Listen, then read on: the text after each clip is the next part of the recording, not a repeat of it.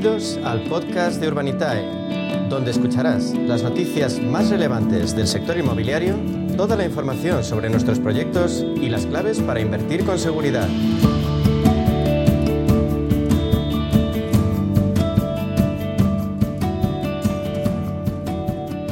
El inmobiliario y su carácter de alternativa de inversión suponen un innegable atractivo para cualquiera con renta disponible. Antes los proyectos más relevantes estaban circunscritos a los grandes inversores, pero el crowdfunding inmobiliario los democratiza y hace posible que cualquiera de nosotros diversifique sus inversiones desde muy poco dinero. En ese empeño, el líder en España es, y con mucha ventaja, Urbanitae. Por eso hablamos durante los próximos minutos con su CEO, con Diego Bestard. Diego, bienvenido, buenas tardes. Buenas tardes, un placer como siempre.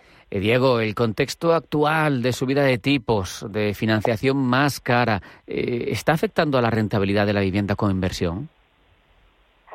Bueno, pues depende de cómo, de cómo se afronte la vivienda, ¿no? Eh, y esa inversión, al final, en definitiva, la, financiación cara, la financiación hipotecaria, lógicamente, no se ve ajena a esto y los tipos de interés han subido mucho. El Euribor hace año y medio estaba prácticamente en cero y, ahora pues está rozándolo el 4%, ¿no? Si no lo ha superado ya. O sea que sin duda ha sido una subida muy abrupta y, lógicamente pues la inversión apalancada, es decir, la inversión cuando uno se endeuda para invertir, eh, pues eh, es menos rentable porque estás pagando más precio o más dinero por esa financiación.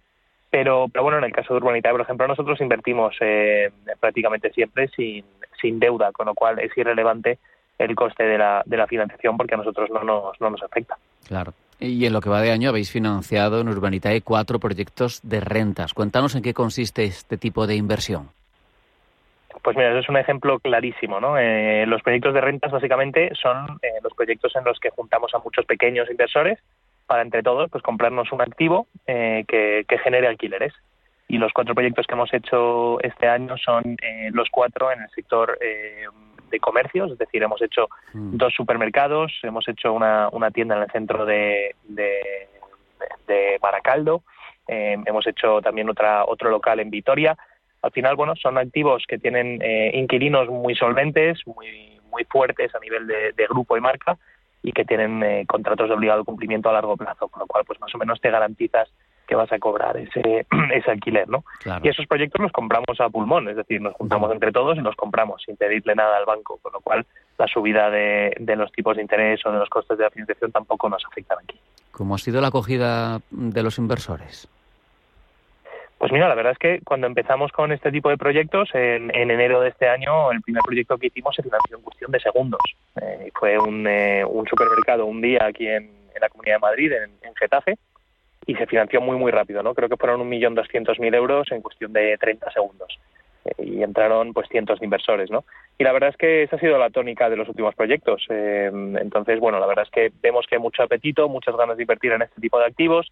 Es un activo conservador en el que la gente sabe que va a recibir sus alquileres todos los meses y no se tiene que estar preocupando de subidas ni bajadas de mercado, ni Euribor, ni, ni nada, ¿no? Al final es, tú tienes un, un porcentaje de un local y ese te genera alquileres todos los meses. Así que, bueno, en, momentos como el actual de tantos vaivenes y, en el que el inversor tiene miedo, eh, este, este tipo de producto es muy, muy apetitoso, la verdad. Hablando de los proyectos, Diego, ¿a qué aspectos dais más importancia a la hora de considerarlos?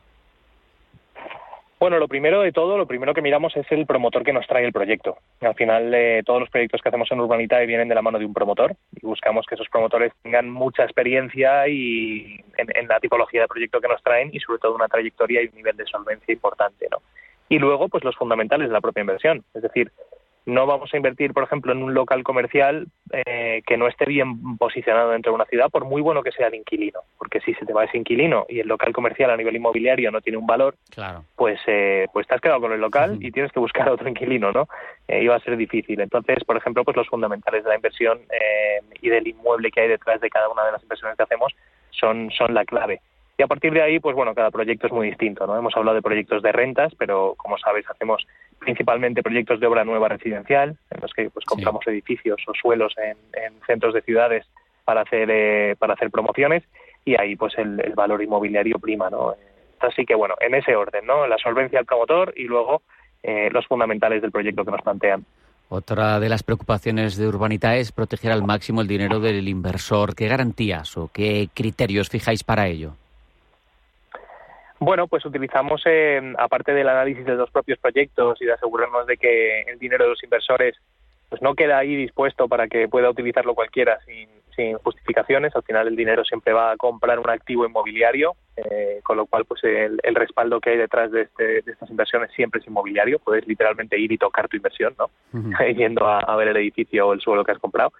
Y, bueno, luego es importante que, que el inversor sepa que somos una entidad regulada y supervisada por CNMV, que es la Comisión Nacional del Mercado de Valores, y, bueno, pues hay unas reglas de juego que hay que cumplir que son muy estrictas y muy exhaustivas.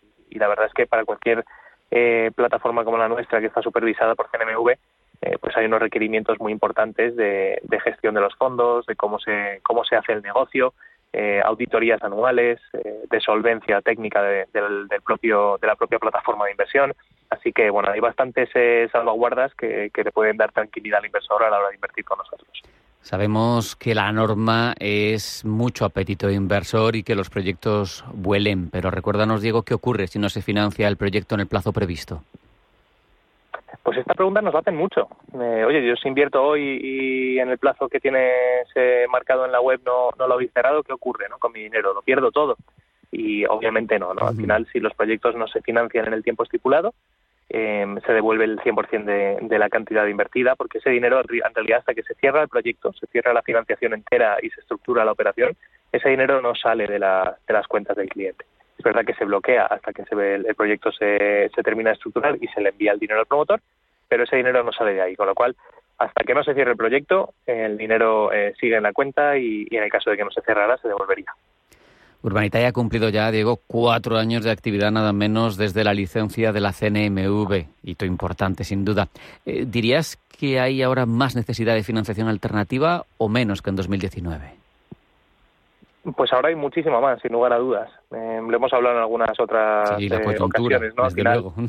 sí, sin duda. La coyuntura del sector inmobiliario es que hace falta financiación alternativa más que nunca. Al final, la banca se está replegando por varias razones, ¿no? Pero, pero sobre todo por un tema eh, de cómo funciona la subrogación de las hipotecas después del cambio de, la ley hipotecaria y el banco cada vez se está replegando más de, financiar las obras. Entonces, eh, los promotores tienen que buscar alternativas de, financiación y, bueno, pues hace cuatro años el banco estaba mucho más activo que ahora y, hoy por hoy la verdad es que hay pocas alternativas, ¿no? Eh, no hay no hay una, una estructura de financiación alternativa lo suficientemente, suficientemente amplia para cubrir la demanda y, en Urbanita lo estamos viendo, ¿no? que cada vez eh, acuden más promotores a nosotros para, para plantear promociones eh, a través de esta fórmula.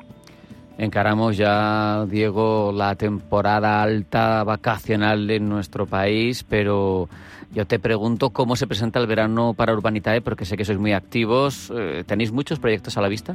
Pues mira, te diría que tenemos ahora mismo en, estructuración, ya aprobados por nuestro comité de riesgos ya en fase de estructuración y, de estudio final, pues eh, cuatro o cinco proyectos eh, tenemos. Entonces, bueno, esta semana anunciaremos el siguiente y durante el mes de, julio y agosto, lógicamente el ritmo no es el, el, resto del año, porque estamos todos con medio pie en la playa y medio pie todavía aquí en la oficina, pero, pero bueno, la verdad es que tenemos cuatro o cinco proyectos muy, muy potentes que llevamos trabajando desde hace tiempo y que sacaremos en los, en los próximos meses. Vamos, que Urbanitae no cierra en verano, ¿verdad, Diego?